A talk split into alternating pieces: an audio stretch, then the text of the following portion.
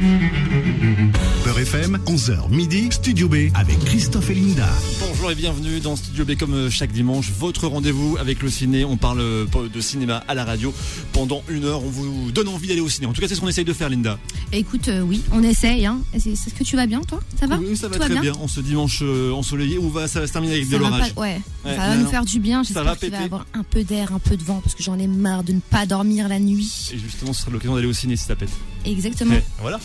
Alors, euh, allez, on est donc parti pour parler de cinéma pendant euh, une heure ici dans Studio B. Voici le programme dans moins de deux minutes. On fera le tour de, de toutes les sorties ciné, de tous les films qui sortent mercredi prochain. On parlera notamment du nouveau Pixar, du nouveau Wes Anderson, euh, d'un documentaire qui va nous rafraîchir et du nouveau Jennifer Lawrence. Ah, Je l'adore, elle. Eh ben oui, mais tu vas voir, elle est de retour dans un film et c'est une comédie en plus. À 11h30, le box-office.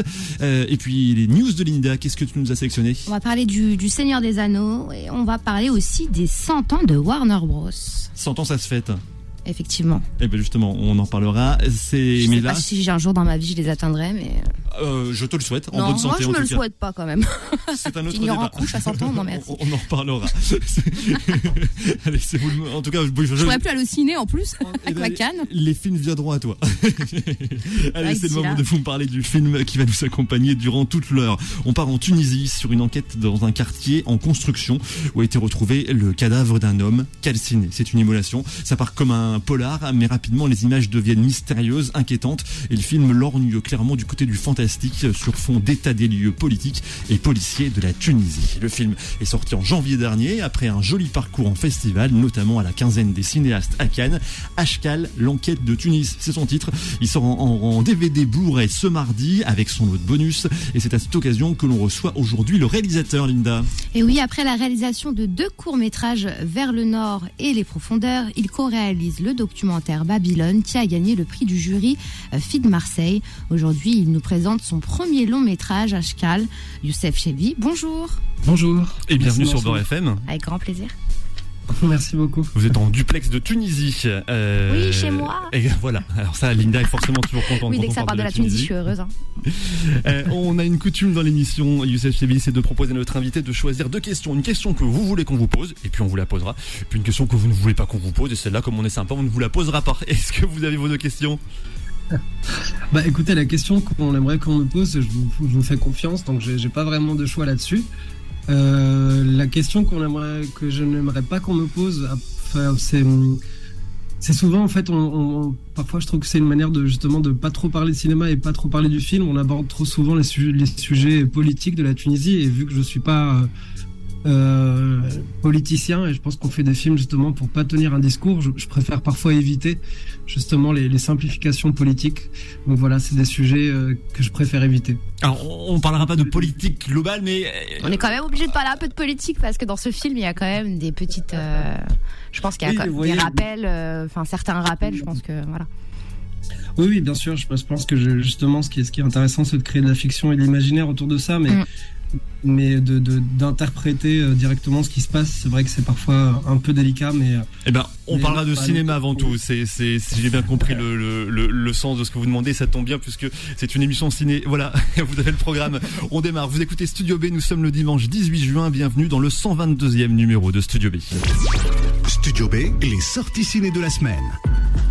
Élémentaire, c'est le premier film dont tu vas parler. Oui, ça sort ce mercredi, le nouveau Pixar qui nous emmène à Element City, un monde peuplé de personnages de quatre types différents. Les aériens ont souvent la tête dans les nuages. Les terriens sont un peu fleurs bleues. Les aquatiques n'hésitent jamais à se mouiller. Et nous, les flamboyants, on est tout feu, tout flamme. Vous aurez compris que ces quatre types de personnages représentent les quatre éléments, l'eau, le feu, l'air et la terre, les quatre éléments qui peuvent paraître complémentaires mais parfois opposés. Mais nous cohabitons grâce à une règle d'or. Le feu et l'eau ne peuvent pas être en couple. En tout cas, c'est une règle très très stricte dans la famille de Flamme. Flamme, c'est une jeune fille de la communauté des flamboyants, dont on a entendu la voix dans les extraits depuis le début, c'est un peu l'héroïne du film, et qui va rencontrer Flack. Flack, lui, c'est un aquatique. T'es jamais sorti de Firetown? Désolé, on n'est pas compatibles. Mon père te ferait bouillir à feu vif. Mais de quel droit les gens peuvent te dire ce que t'es censé faire ou pas? Alors forcément, ils vont se rapprocher et leur, euh, et leur histoire va faire des étincelles, ou plutôt de la vapeur, hein, le feu et l'eau quand ça se... Merci de On rigoler. va parler du feu en plus. Voilà. le, le film élémentaire qui était présenté à Cannes en séance de clôture se veut un hymne à la tolérance et à la rencontre de l'autre. Et côté voix française, ce sont Adèle Exarchopoulos et Vincent Lacoste que vous entendrez parler. Astéroid City. Le film de Wes Anderson, c'est le nouveau Wes Anderson. Nous sommes en 1955 dans une minuscule ville du désert américain, célèbre pour son cratère de météorites et son observatoire militaire. Cinq enfants surdoués sont accueillis comme chaque année à l'observatoire pour présenter leurs inventions. Il sera aussi question de champignons atomiques et d'aliens dans ce film, dans le plus pur style de Wes Anderson, du loufoque, une image très colorée et un grand casting d'acteurs, notamment Scarlett Johansson, Tom Hanks ou encore Margot Robbie. Ah ouais, quand même. Oui. Un prochain film, Polaris. Polaris, ça sort aussi ce mercredi, un documentaire sur deux sœurs, Hayat et Leila. La première est capitaine de bateau en Antarctique. Je vous avais promis, promis de vous rafraîchir. Voilà, on est rafraîchi rien que dans, dans le numéro Antarctique. La seconde va accoucher d'une petite fille. aujourd'hui, hein. C'est ça exactement. La seconde va accoucher d'une petite fille et même si elles sont à des milliers de kilomètres euh, l'une de l'autre, euh, Hayat et Leila, et que, le- et que leur histoire euh, familiale est compliquée, cette naissance va les rapprocher. Et on va finir avec le challenge. Oui, c'est une comédie, le retour de Jennifer Lawrence dans une comédie euh, vraiment teenager. Bande annonce. Ordonnance de saisie de bien. Ils prennent ma voiture Je suis conductrice Uber et j'ai pas de voiture. Je vais perdre ma maison. Regarde ça. Besoin d'une voiture, sortez avec notre fils pendant l'été pour qu'il s'épanouisse avant d'entrer à la fac et nous vous donnerons une voiture. Sortez est entre guillemets. C'est forcément une blague. On est très inquiet pour notre fils. Vous devrez apprendre à le connaître, pas juste sortir avec lui. Mais aussi sortir avec lui et aller plus loin. J'irai carrément loin. Ça te dirait que je te dépose chez toi? C'est pas du tout le bon chemin. C'est un raccourci. Oh, oh, qu'est-ce que tu vas me sortir? Pourquoi? Vous avez essayé de me kidnapper T'as 19 ans, t'es plus un bébé Pour l'instant, ce gamin est imbaisable. Il est sûrement stressé. Décoince-le. On se fait un bain de minuit Et les requins Y en a pas ici. Et les méduses Pas à la saison. Et quand il n'y a pas de maître nageur, il faut éviter... Ramenez ton cul, oui ou non Voilà, je vous disais, c'est le film teenager par excellence, c'est le film à voir euh, entre potes euh, en plein été, voilà, mais Bon, bah, ça peut marcher. pote, on peut aller le voir. Eh ben si tu veux, allez, on, ira, on ira voir le challenge. Studio B, l'interview. Notre invité ce dimanche, c'est Youssef Chebi, le réalisateur de Ashkal, l'affaire de Tunis, euh, le film qui sort en DVD ce mardi. Euh, Youssef Chebi, la, la- la première question que l'on pose toujours ici, pareil, c'est une tradition, c'est parce que cette émission est finalement pleine de traditions. Euh, quel est le- si, si je vous demande de résumer vo- votre film à votre manière. Euh, alors, Ashkal, c'est, oui, c'est une, c'est une enquête policière qui se déroule dans cet étrange quartier qui s'appelle les Jardins de Carthage. Et donc, c'est un quartier qui est euh, très contrasté, qui est, composé d'immeubles abandonnés qui sont à l'état de ruines modernes et de villas plutôt luxueuses et, euh, et très modernes comme ça. Et en fait, dans ce, dans ce, dans ce dédale un peu, dans ce, dans ce labyrinthe urbain, euh, on a deux enquêteurs qui, qui en fait enquêtent sur l'étrange euh, immolation d'un gardien d'immeuble. Et euh, général, généralement, les immolations en Tunisie se passent dans la rue. C'est un acte euh, public qui est, qui est fait pour être vu et partagé. Et là, ce qui est étrange et ce qui met tout de suite la, puce à l'oreille de l'enquêtrice, Fatma, c'est que cet homme est retrouvé brûlé, mais dans un immeuble, à l'abri des regards. Et donc voilà, le film commence par cette, contradiction sur le geste même de l'immolation que, que la Tunisie connaît bien. Et à partir de là, le, on, ne fait que s'enfoncer un peu dans l'étrange et dans, dans l'inex- dans l'inexplicable. Justement, quand- comment vous est venue cette idée-là et cette envie de faire un film policier aussi, avec un thème aussi un peu, euh, un peu surnaturel? Bah, tout, tout a commencé, euh, je pense que le, su- le surnaturel euh, et le policier d'ailleurs, les deux sont venus du, du décor en lui-même en fait. C'est vraiment la rencontre avec les, ce- ce- cette ville qui est un peu à l'intérieur de la ville de Tunis, Euh, donc qui a été pensée par l'ancien régime pour, euh, pour les proches du régime, pour, le, pour des hommes d'affaires, pour les proches du, pouvoir. Et, euh, et en fait, cette, cette cité qui était censée représenter justement la richesse, le confort, etc., la modernité, s'est retrouvée figée dans sa construction en 2000, à partir de 2011. Et donc, jusqu'à il n'y a pas longtemps, elle était encore, comme je disais, un peu à l'état de très contrasté comme ça. On peut voir des villas très luxueuses, mais aussi des immeubles qui n'ont jamais été terminés, des friches, des chiens errants, des, berlines de luxe comme ça qui passent. Donc c'est d'abord la rencontre avec ce lieu qui m'a semblé super étrange, qui, m'a fait me dire qu'il était possible de tourner un film là en fait.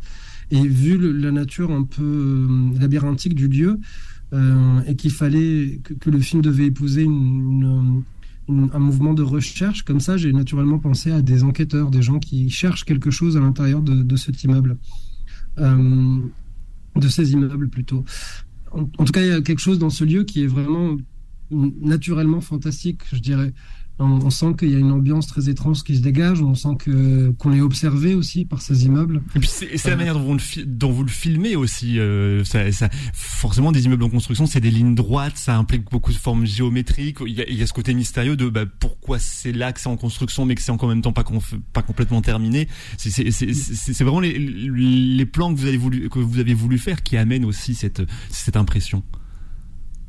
Oui, c'est vrai que la, mise en scène, c'est aussi euh, adapté pardon, au décor parce que il fallait pas trop en faire en fait. Il fallait euh, vraiment réussir à capter cette étrangeté naturelle, encore une fois, qui émane de ces immeubles et euh, moi qui m'ont fait penser à des, temples, comme des temples euh, modernes en fait.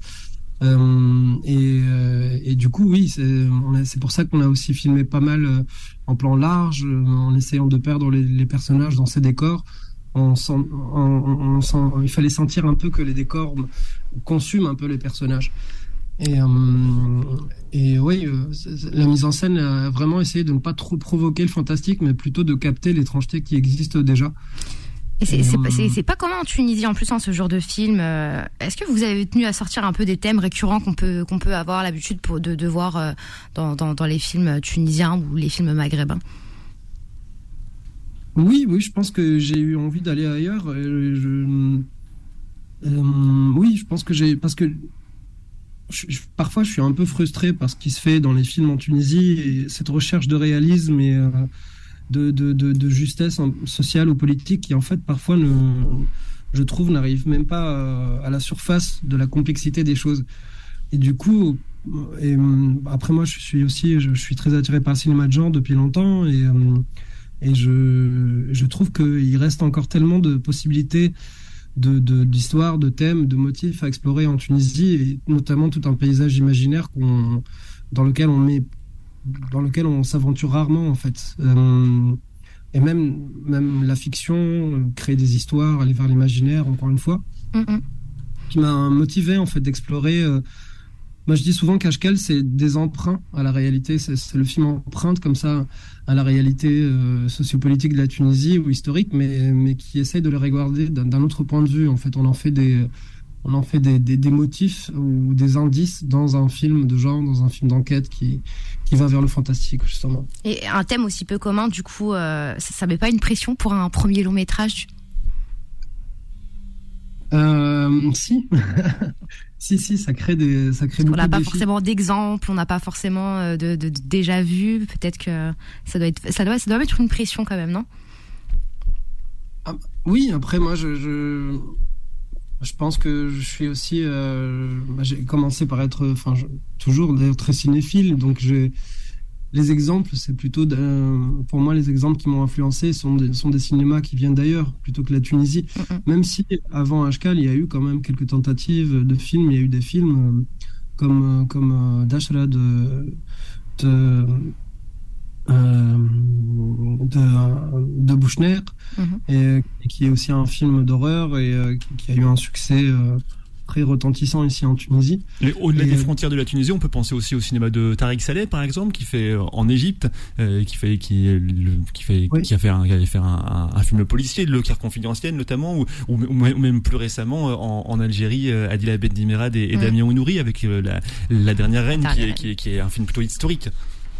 C'est assez nouveau que dans, le, que dans le cinéma maghrébin, on retrouve comme ça des films de genre. Le cinéma du Maghreb en général. C'est vrai que c'est nouveau et je pense que dans les pays du Maghreb et même dans les pays, dans les pays arabes et euh, dans les pays africains, par contre, je sens qu'il y a peut-être c'est juste une, je sais pas moi personnellement qui sent ça, mais en tout cas il y a une envie de se délester et de s'affranchir de, de, de, la réalité pour pour aller justement vers des choses plus imaginaires, plus fictionnelles. Du, du, coup, vous avez déjà fait un court métrage, hein, il me semble, sur qui parlait de vampires. Est-ce que les thèmes fantastiques, surnaturels, c'est quelque chose qui vous attire? Oui, beaucoup. Ça m'attire énormément. Ça a commencé par m'attirer dans le cinéma, par, cinéphilie. Et ensuite, je me suis retrouvé à observer des situations qui fonctionnent en Tunisie, ou en tout cas des paysages et des visages et des histoires qui, qui peuvent complètement accueillir ce fantastique-là. Et en fait, il suffit d'un pas.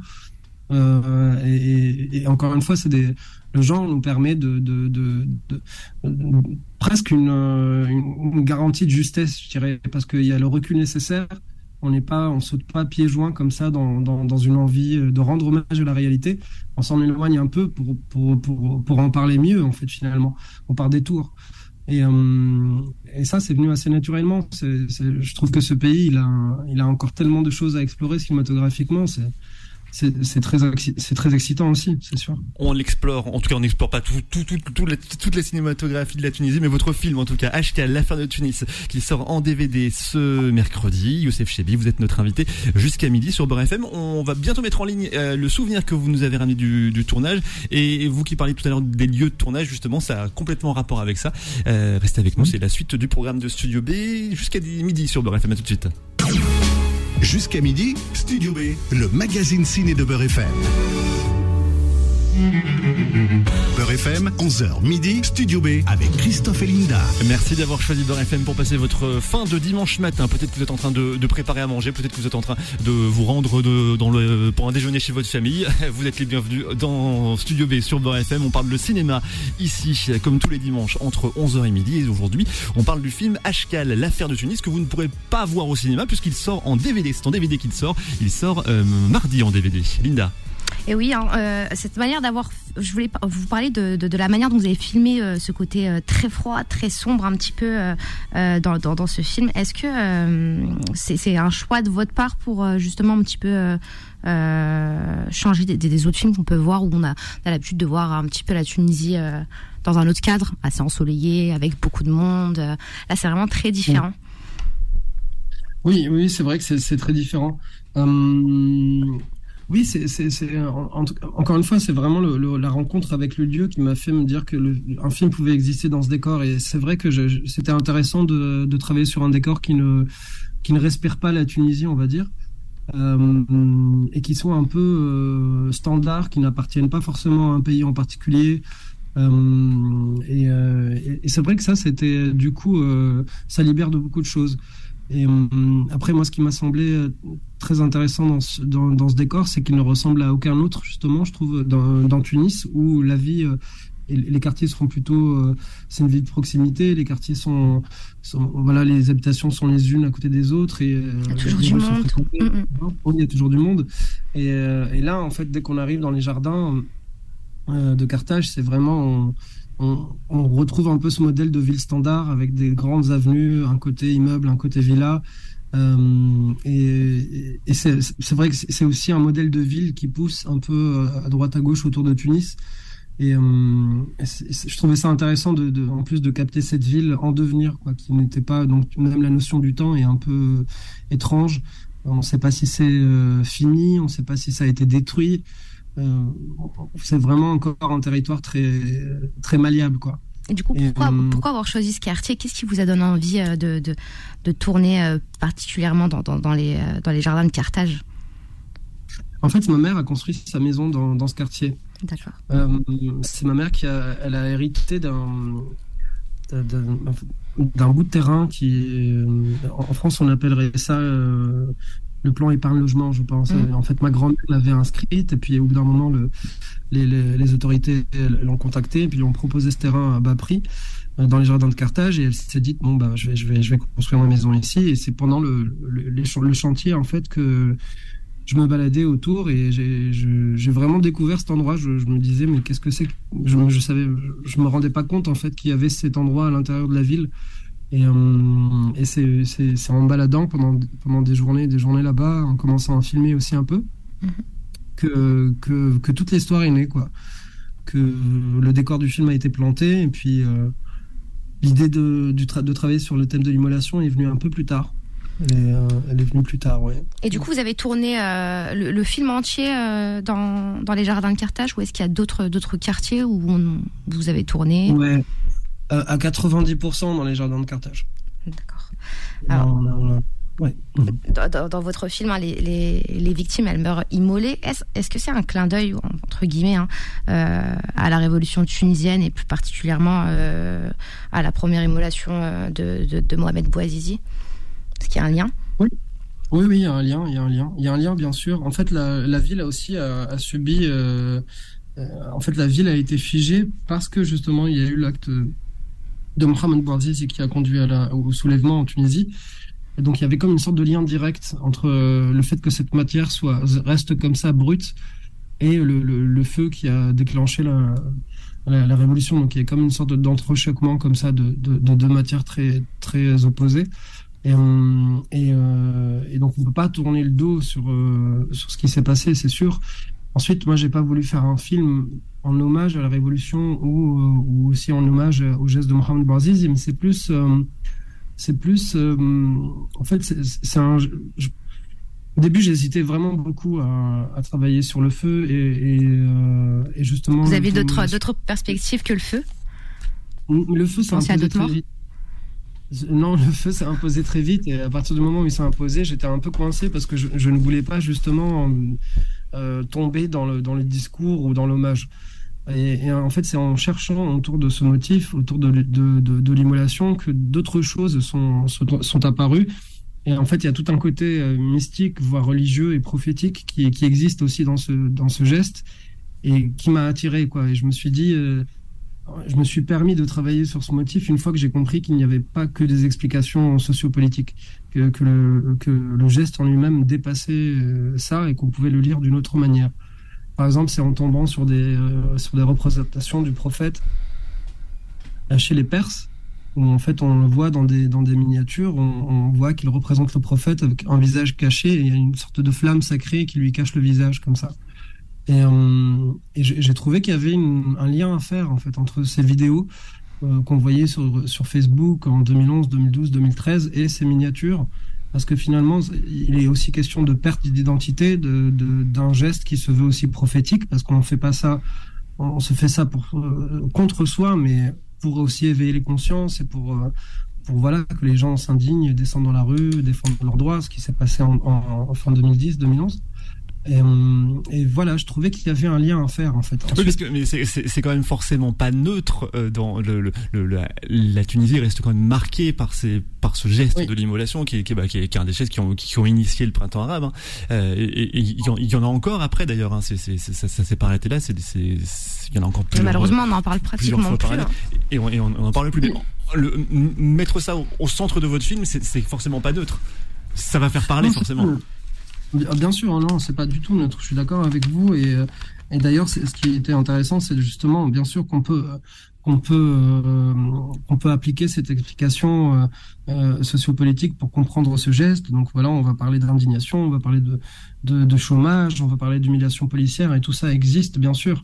Sauf que il y a aussi quelque chose de purement inexplicable dans le geste en lui-même, qu'on qu'on qui qu'on peut pas imaginer. Et, et, donc, c'est aussi le film essaie d'explorer aussi ça, cette cette, euh, cette force-là, cette. Euh, oui, parce que il n'y a pas de revendication dans les, enfin sans trop sans trop rien dévoiler du film non plus, mais mais euh, y a, les gens qui s'immolent dans votre film, ils, on n'a pas l'impression qu'ils font ça pour revendiquer quelque chose.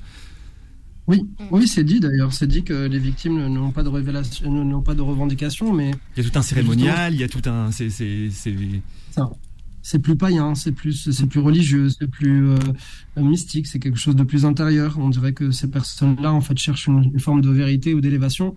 Et, euh, euh, et c'est aussi le, film laisse la possibilité aux, spectateurs, spectatrices de, d'essayer de, de, comprendre qu'est-ce qui motive ces gens-là, parce qu'à un moment, on, affirme que justement, ce n'est pas de l'ordre de, de la, de l'immolation traditionnelle telle qu'on a pu la connaître en Tunisie, parce que c'était aussi intéressant de déplacer l'acte en lui-même qui se passe dans la rue normalement et là de le mettre dans une dans, des, dans des, lieux fermés ça parle aussi de, de quelque part d'une forme d'échec euh, parce que aussi aujourd'hui la société tunisienne ne veut plus voir ça en fait.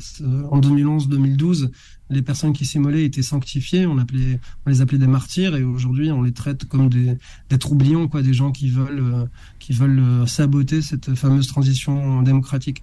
Donc voilà, il y a aussi, je pense que le film, pas directement, mais essaye de, de, de, de questionner une image qui pour moi est iconique en fait quelque part euh, que, que, cette société tunisienne a créée, mais qui des ans plus tard est euh, presque dévalorisée aussi. Donc il y a aussi le fait qu'on on, a une mémoire très courte, on, on, ne se souvient pas d'où on vient, ce qu'on a pu vivre pendant 25 ans, et, et voilà, ce qui se passe aujourd'hui en témoigne aussi un peu quoi. Youssef Chebi, votre film HKL, euh, l'affaire de Tunis, euh, sort ce mardi en DVD. On en parle jusqu'à midi sur Beurre FM. Studio B, l'actu ciné. L'actu ciné qui commence par le box-office et c'est Transformers qui prend la tête du box-office cette semaine avec 450 000 billets vendus. Il double le premier de la semaine dernière, Spider-Man Across the, the, Multiverse, qui a réuni... Quel accent et on essaie de, on essaie de le travailler. Donc Spider-Man Across the Multiverse qui a réuni 390 000 spectateurs sur sa deuxième semaine. Et en troisième place, La Petite Sirène résiste bien avec 260 000 fauteuils occupés. parmi les films dont on vous a parlé ici et qu'on aime bien suivre dans le box-office, Omar La Fraise a été choisi par un peu plus de 40 000 nouveaux spectateurs et dépasse donc la barre des 250 000 spectateurs en trois semaines. C'est un bon score pour ce film que je vous conseille vraiment. C'est un vrai vrai coup de cœur pour ce film. Euh, L'île Rouge approche des 100 000 spectateurs en deux semaines, mais par contre échec pour Marinette. Le film euh, n'a convaincu qu'environ 25 000 spectateurs sur sa première semaine. On en parlait ici il y a deux semaines. Vous pouvez retrouver le podcast de l'interview de la réalisatrice Virginie Verrier ainsi que le podcast de Damien Campillo, le réalisateur de L'île Rouge, euh, sur la page, enfin sur le sur sur beurrefm.net et puis sur les applications euh, de Beurrefm et sur toutes les plateformes. Dans la série des news, Linda, tu voulais nous parler du Seigneur des Anneaux. Oui, parce que des extraits de The Lord of the Ring ont été dévoilés au Festival international du film d'animation d'Annecy, ah, évidemment. un festival cher à mon cœur. Oui. Euh, un long métrage mêlant plusieurs techniques d'animation qui s'annonce vraiment superbe et qui se déroulera euh, plus de 200 ans avant la quête de Fredon. Euh, en 2D, le film mêle de nombreuses techniques, dont la capture de mouvements d'acteurs qui permet vraiment des mouvements fluides et réalistes. Un film d'animation réalisé par Kenji Kamiyama et qu'on pourra retrouver en salle hein, dès le 10 avril 2024. On parlait aussi tout à l'heure des 100 ans de Warner Bros, les cinémas célèbres. Du 7 juin au 29 août, il projette les plus grands films du studio Warner Bros euh, dont euh, le classique L'Exorciste, une programmation exceptionnelle de 100 chefs-d'œuvre du studio euh, dans 20 cinémas partout en France, au tarif de 8,50 euros, qui n'est pas négligeable. Hein. exemple pour UGC Cité des Halles, vous avez un film par jour, soit 84 films durant l'été et différents événements, différentes animations. Pour le UGC Bercy, il y aura des rétrospectives exceptionnelles autour des franchises et cinéastes en rapport avec par exemple Le Seigneur des Anneaux ou l'univers d'ici. Il y aura aussi une programmation euh, dédiée euh, dans 18 cinémas à travers la France les samedis et dimanches soirs.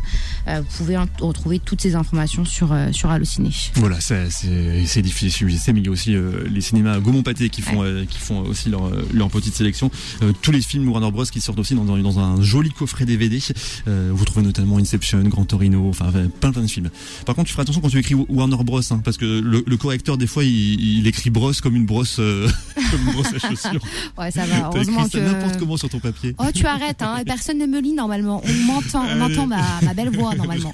avec, oui, c'est vrai, quand, on entend, quand on entend, ça fait la même chose. Restez avec nous, c'est Studio B que vous écoutez. Notre euh, invité euh, cette semaine, c'est Youssef Chebi, le réalisateur du film HKL, l'enquête de Tunis, qui sort en DVD ce mercredi. Il nous a ramené un souvenir du tournage, un souvenir vidéo que l'on vous met en ligne dès maintenant sur la page Facebook de Studio B. Restez avec nous, on en parle juste après la pause. Jusqu'à midi, Studio B, le magazine ciné de Beurre FM. FM, 11h midi, Studio B avec Christophe et Linda. Chaque dimanche entre 11h et midi, on vous donne rendez-vous pour parler de cinéma, les films qu'on vous conseille. Et pour une fois, c'est un film qui sort en DVD dont on vous parle. Le film Ashkal, l'affaire de Tunis de Youssef Sebi qui est notre invité jusqu'à midi sur Beurre FM.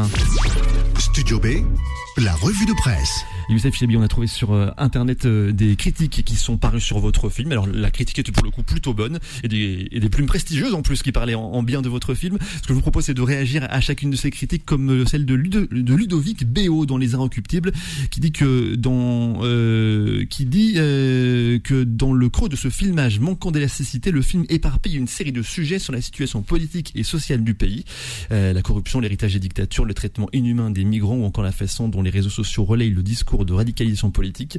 Davantage évoqué que développé en profondeur, ces thématiques sont laissées dans un état proche de l'abstraction, trouvant difficilement sa place au sein de cette hégémonie formelle trop écrasante. Alors ça c'était la critique plus nuancée.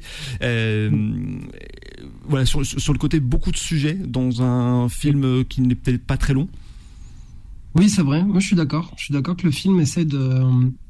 Et peut-être qu'il a, il a ce défaut de, vouloir parler trop de choses. Après, moi, ça m'a semblé un peu nécessaire parce qu'il fallait que le film euh, soit ancré dans une forme de réalité pour pouvoir décoller ensuite vers, euh, vers l'étrangeté et vers l'abstraction. Mais, euh, mais oui, oui, je, je, je, reçois complètement euh, ce qui est dit.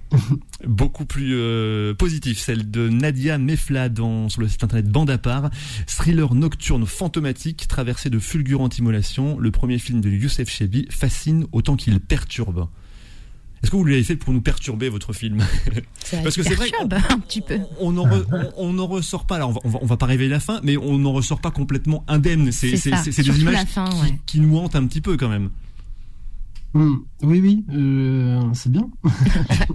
On va pas dire. non, non, ce qui, était important, c'est de, d'apporter du trouble plus que de, de, choquer ou de ou de provoquer comme ça mais c'est plus vraiment troubler en fait les choses et, et encore une fois avoir l'impression de partir sur quelque chose qui nous est familier comme euh, comme voilà comme la révolution comme comme comme le genre en lui-même aussi, quoi, le, polar, etc., et d'essayer d'emmener ces motifs-là vers une zone moins connue, quoi, ou moins, moins confortable, et donc de, troubler un peu le rapport à la familiarité aussi.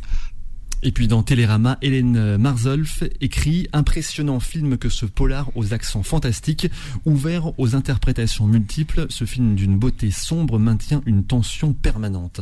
C'est vrai qu'on peut avoir plusieurs interprétations sur, le, sur plusieurs parties du film. Oui, ouais, ça c'était de l'écriture, c'était important que, que, que les spectateurs puissent vraiment euh, habiter le film quelque part, par leurs interprétations aussi. Et euh, vu que c'est aussi un film qui voilà qui parle un peu de l'état de la ville, etc. Il fallait laisser une place pour que, le spectateur puisse euh, vraiment occuper. Et, et, vu que aussi on parle de choses qui, sont délicates et sur lesquelles il y a des avis très très multiples comme la religion, l'engagement politique, qu'est-ce que c'est qu'une révolution, la foi, le, euh, tout ça. Donc je pense pas que ce soit le rôle de, des cinéastes d'arriver avec des réponses toutes faites en disant voilà ce qui se passe, surtout sur des sujets aussi euh, aussi ouverts. Et donc le film devait réussir un, un peu à embrasser la, la, complexité de tous ces sujets sans, sans les définir et euh, susciter le débat en fait, susciter la réflexion. Oui, susciter la, réflexion, susciter l'imaginaire, euh, parce que tout ça, finalement, il y a beaucoup de fiction aussi. je veux dire, le, Bien sûr. La, la, la, la, religion en est une, le, aussi, ce qui est, la, révolution tunisienne a fini par devenir une forme de légende aussi, euh, et dans, dans un récit comme ça national. Donc c'était aussi intéressant d'aller puiser à l'intérieur et euh, sans se sentir obligé d'être euh, réaliste, ou sans se sentir euh, enfermé par l'hommage au réel, quoi. Allez, on en parlait. Non, je vous laisse finir, pardon. Non, non, voilà, je, je trouve que le cinéma n'arrive pas à être réaliste, justement, et c'est pas grave. On en parlait tout à l'heure. Euh, vous nous avez ramené un souvenir. On vous a proposé de, de, nous ramener un souvenir du tournage du film. Et c'est un film, enfin une, vidéo que vous nous avez euh, nous avez qu'on va mettre en ligne dès maintenant sur la page Facebook de Studio B. Si vous voulez euh, nous regarder ce film, enfin cette, courte vidéo en même temps qu'on en parle. Elle, représente quoi cette vidéo? C'est les, repérages, si je me trompe pas. Oui, c'est le repérage du film euh, que j'ai commencé à filmer en 2019, donc vraiment euh, au tout début du, euh, au, moment où je commençais à avoir le film en tête. Et en fait, il y, a eu constamment comme ça des sessions de repérage, donc où je filmais, et ensuite des sessions d'écriture. Donc c'était une manière d'affirmer vraiment ce décor à l'intérieur du récit en lui-même. Et du coup, oui, pour moi, c'est un, un document de travail important, oui. Et euh, c'est, ça fait partie de, des... rajouter. Et on entend la musique du compositeur du film, euh, Thomas Curatli aussi. Euh, donc voilà, sur la vidéo, c'est sa musique. C'est ce qu'il a composé pour le film. Bon, bah, en tout cas, merci pour ce cadeau parce que c'est un beau cadeau cette euh, cette vidéo des repérages. Euh, ça fait partie de, de ce qu'on peut retrouver un peu en bonus sur le DVD, hein, puisqu'on le dit, votre, on le rappelle, hein, vo- votre film sort en, sort en DVD ce, ce mardi. C'est pour, pour ça qu'on en parle aujourd'hui. Euh, ça fait partie des bonus aussi, que, de ce, ce, ce genre de bonus qu'on peut retrouver sur le DVD. Oui, oui, la, la vidéo de repérage sera sur les bonus. Et il y aura aussi euh, un, com- un commentaire audio que j'ai eu, le plaisir de faire avec euh, donc Fares Ladjimi, le producteur du film, Azam Beraba, euh, le directeur de la photo, François Allegrini, le co-auteur, et euh, Valentin Ferron, le chef monteur du film. Oui, Euh, ça- voilà. Ça fait une, un, un- un commentaire complet du film. Et si je me trompe pas, il y a un, il y a un de vos courts métrages aussi. Oui, absolument. Il y a, il y a, il y a ce court métrage du vampire, oui. Ah, le fameux. le- qui date de 2013 et euh, oui, qui est l'histoire de, de vampire euh, qui, qui revient à Tunis après un, un long moment d'exil. Alors, euh, on va parler maintenant de, donc de, de- du côté policier de votre film. Euh, Il y a cette impression de de de, de, de l'époque de Ben Ali où de la corruption euh, policière était très présente. Est-ce que vous parlez de cette époque-là ou est-ce que vous parlez encore de de- Oui. d'aujourd'hui quoi? Oui, complètement. Ouais.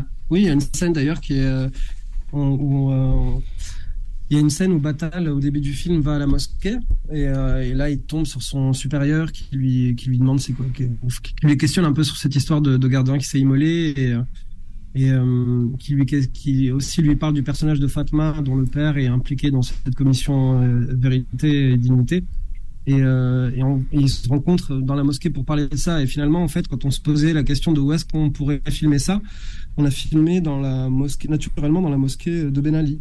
Euh, la mosquée qu'il avait bâtie euh, à Carthage et qui est l'une des plus importantes comme ça et les plus oui les plus riches on va dire et tout. Et en fait ça nous a semblé naturel de placer ce, ce- cette corruption à l'intérieur de la mosquée parce que c'est toujours là déjà. Ça se passe pas seulement dans les mosquées. Mais ça nous a semblé euh, naturel de lier ce qui se passait euh, à l'époque à ce qui se passe aujourd'hui. Alors, on a un duo euh, policier assez intéressant, Batal et Fatma. Comment est-ce que vous avez choisi ce duo, sachant que, que l'un est connu pour des rôles comi- comiques et que l'autre est, je crois, danseuse Est-ce que c'était un pari dangereux pour vous? Bah, les rôles ont été écrits pour Fatma et pour euh, Mohamed Glaya. Donc il n'y a pas eu de, il y a pas eu de casting euh, les concernant. C'était vraiment tout naturel. De, de, de- euh, j'avais vraiment envie de bosser avec eux. Ils, ils étaient impliqués sur le projet dès le début. Ils venaient même sur les décors. On faisait le- un tour en comme ça ensemble dans les décors du film, avant même qu'il y ait une version définitive du script. Et euh, après, ce qui était intéressant, c'est que oui, Mohamed, il est euh, pas vraiment habitué à ce genre de rôle.